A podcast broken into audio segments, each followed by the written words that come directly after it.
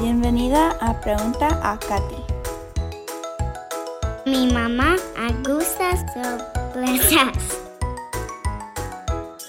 Soy Katy Horner, seguidora de Cristo, esposa de TAP y mamá homeschooler a cinco humanitos maravillosos. Bienvenida a Pregunta a Katy. El programa donde tomamos cinco de tus preguntas sobre homeschooling, educación sin escuela y cinco de mis respuestas en un poco más de cinco minutos.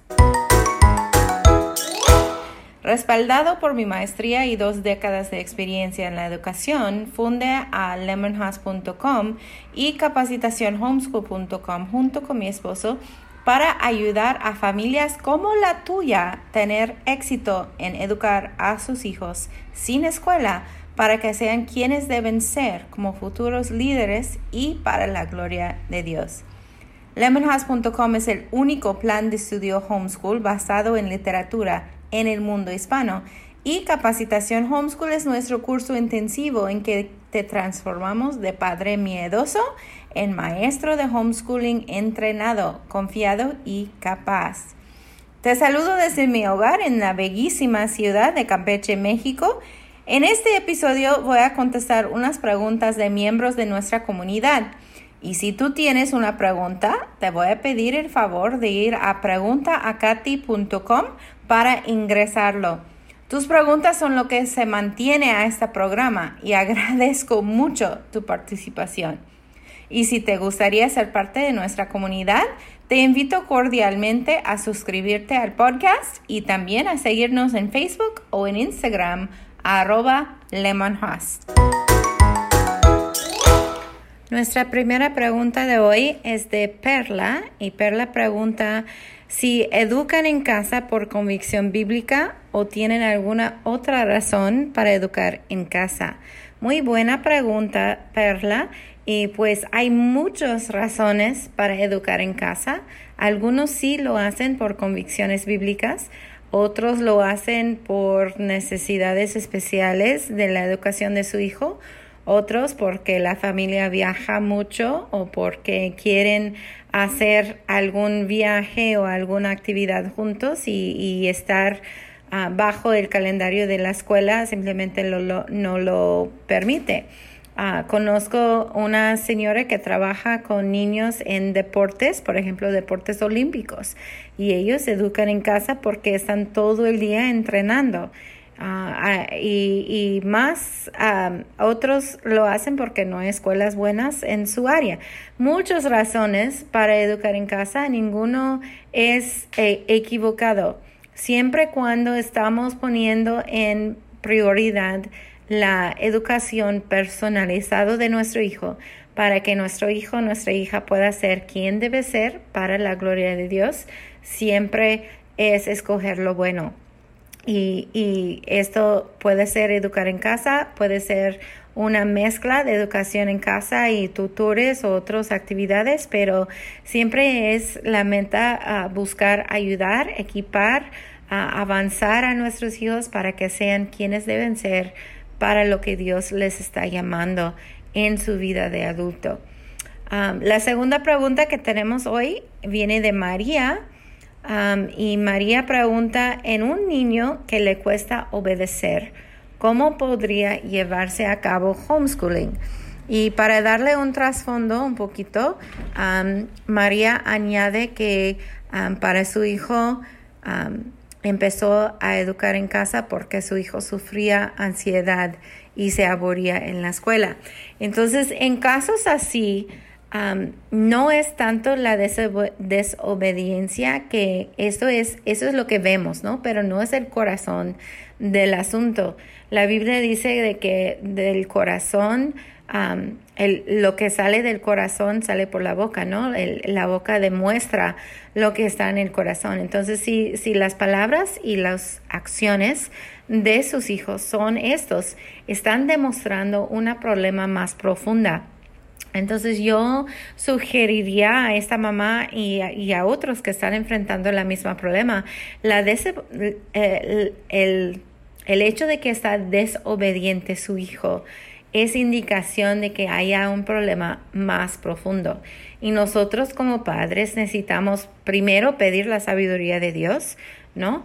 Pero segundo, empezar a preguntar, ¿qué está pasando? ¿Por qué tuvo ansiedad en la escuela? Le estaban tratando mal, estaban haciendo bullying, estaba alguien dañándole o dañando sus sentimientos, estaban tratándole mal, tenía alguna, algún temor, se sentía en...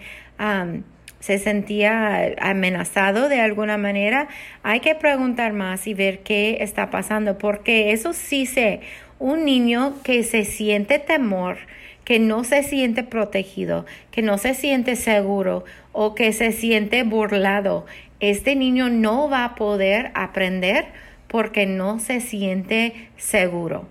Para tener el aprendizaje en lo máximo, un niño tiene que sentirse seguro y es para los adultos, es nuestro trabajo asegurar que nuestros hijos tienen esta protección necesaria para que puedan aprender en paz. Si un niño está aburrido en la escuela, significa una de las dos cosas muchas veces. O está tan preocupado con otra cosa que no pueda concentrar y se presenta como que está aburrido. O está muy avanzado o está muy atrasado y se presenta como que está aburrido para no demostrar que no sabe lo que los otros saben. Entonces hay que, hay que escarbar más María para ver lo que está pasando porque yo creo que no, no es simplemente que es un niño desobediente, sino que hay cosas más profundas que hay que sacar y buscar la sabiduría de Dios en amor para tratar con estos asuntos y hacerle sentir seguro y protegido para que pueda avanzar en su educación. La pregunta número tres que tenemos para hoy viene de Vanessa y Vanessa pregunta, ¿cuál es la mejor forma de contrapesar la falta de socialización que se da en el ambiente de homeschooling en caso particular de un hijo único? Escuchamos mucho de la socialización, ¿no? Muchos dicen, pues si hacen educación en casa, nunca se va a poder platicar con otros y simplemente no es la verdad. Los niños educados en casa normalmente ni están en casa, están en salidas educacionales, están viendo a, pasear y conocer algunas cosas, aprendiendo mientras, ¿no? Están en actividades de deporte o actividades de arte o clases de música o clases de drama. Están participando en muchas cosas. Hay más oportunidades de estar afuera de tu casa cuando estás educado sin escuela que cuando estás educado en una escuela. Entonces se socializan mucho. Hay más tiempo que pueden pasar con abuelos, con tíos, con primos. Están socializando muchas veces más con otras personas de muchas edades de lo que se hicieron durante sus años en la escuela secular. Entonces, Um, especialmente para un hijo único es buscarle estas oportunidades, ¿no?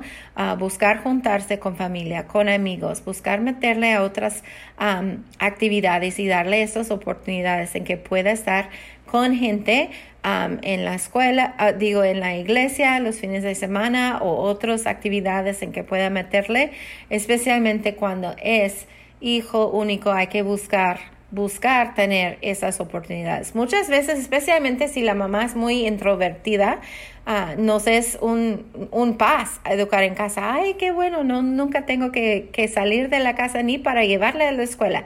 No, nosotros tenemos que poner el ejemplo, tenemos que a veces buscar con, con más... más intentos, ser más intencionales en buscar oportunidades para, para ah, convivir con otros mientras estamos educando en casa, simplemente para esto, no solo para los niños, pero para nosotros las mamás también, convivir es muy importante, tener estas relaciones con otras personas. Entonces, este, en lo que yo he visto, en las familias que yo he conocido, muy, muy, muy pocos son los que tienen problemas con la socialización. Muchas veces es, es el opuesto, son muy sociales. Así que yo creo que no tienes nada ah, de qué temer si estás buscando convivir con otros regularmente. La pregunta número cuatro para hoy viene de Lisette Y Lisette pregunta, ¿cómo puedo hacer entender a mi familia que es correcto que hago homeschooling con mi hija? Y esto es difícil, simplemente lo voy a poner ahí, es difícil. Muchas veces lo que hacemos en nuestra familia, y eso es algo que, con, de que hablo con los alumnos del curso Capacitación Homeschool, que muchas veces este, no, no van a estar de acuerdo nuestros familiares, no van a estar de acuerdo nuestros vecinos, pero la, la verdad es que la gente teman lo que no entiendan y cuando hay falta de información, siempre hay temor. Cuando hay falta de información, siempre hay dudas, hay inquietudes. Y por quererte, por querer protegerte y proteger a tu hija, están preocupadas por ti. Hay que verlo como es. Es preocupación porque ellos quieren lo bueno, lo mejor para ti, para tu hija. Pero la falta de información, la falta de educación en cuanto a qué es el homeschooling y cómo funciona, muchas veces hacen que reaccionan mal la gente, sean familiares, vecinos, sean quien sea, ¿no? Entonces, si están abiertos a, a información, está bien educarlos, está bien darles información, darles enlaces que pueda buscar información y ser educados en cuanto a, qué es y qué significa y cómo se hace y cuáles son los resultados, ¿no? A, ayudar a, informarles. Pero si están, si están cerrados a esta información y simplemente opinan que estás mal y ya, pues muchas veces ni se puede conversar de esto. Entonces, va a tomar ah, fuerza de tu parte, Lisette, de, de tener este este denuedo de decir, mira, lo que hago para mi hija es lo que, di, lo que yo creo es lo mejor para ella y yo soy la que está responsable de ella y de su educación frente a mi Dios. realmente, pues, puedo apreciar tu opinión, agradezco que están preocupados, pero la verdad es que yo tengo que hacer las, yo tengo que tomar las decisiones que yo creo como madre es mejor para ella y no necesito que estén de acuerdo. A veces tienes que decirlo así, no necesito que estés de acuerdo, pero necesito que respetas mi decisión. Y, y, hay que dejarlo así. Y, y, en que ellos preguntan cosas, ¿no? Muchas veces vienen y dicen, ¿y, y pueda nombrar todos los estados de México? Dice, pues tal vez cuando lo estudiamos al otro año, pero ¿lo puedes nombrar tú? ¿Y qué importa? O, o, simplemente decir, mira, no vamos a hablar de eso, hablan de otras cosas. A veces tienes que poner esa línea allí para protegerte a ti, proteger a tu hija, pero eso es el, caso peor, ¿no? ojalá que no llegue a ese punto, que simplemente pueden eh, respetar a tu, tu decisión, pero es cosa personal la educación de tus hijos eh, no es cosa comunal, no debe de ser cosa de, de, la comunidad o de la familia, es cosa personal.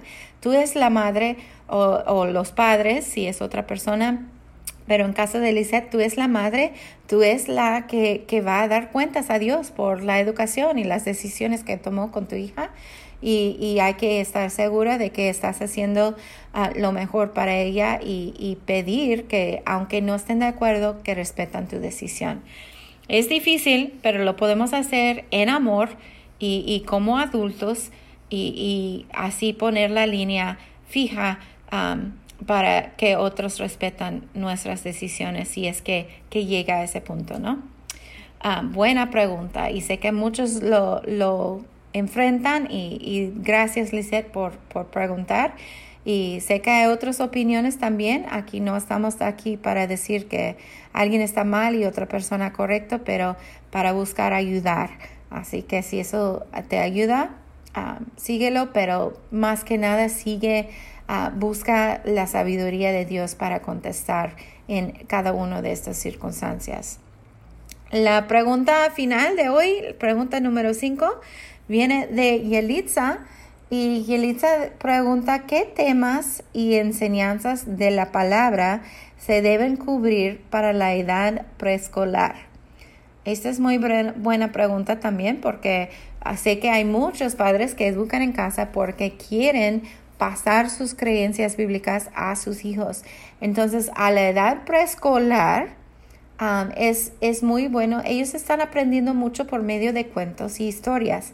Entonces, e, en las los edades preescolares es cuando quieres darles todas las historias de la Biblia, ¿no? De Daniel, de Moisés, de Jesús, de, de los discípulos, de todas las todos los cuentos de, de, historias que son verdades, ¿no? Vienen de la Biblia, pero que, que se cuenta alguna alguna lección por medio de la historia, alguien que la persona pasó para aprender algo. Esas son las cosas más apropiadas para los de preescolar y, los primeros años de primaria. Y ya entonces en que están creciendo, ya entonces empezamos con la doctrina de lo que creemos y por qué y cómo la, la cómo, dónde encontrar estas cosas en la Biblia para respaldar tus creencias. Um, esto ya viene para el cuarto, quinto, sexto año en que ellos, um, en que su cerebro está desarrollado a tal forma de que pueden empezar a razonar y a entender bien las ideas no concretas.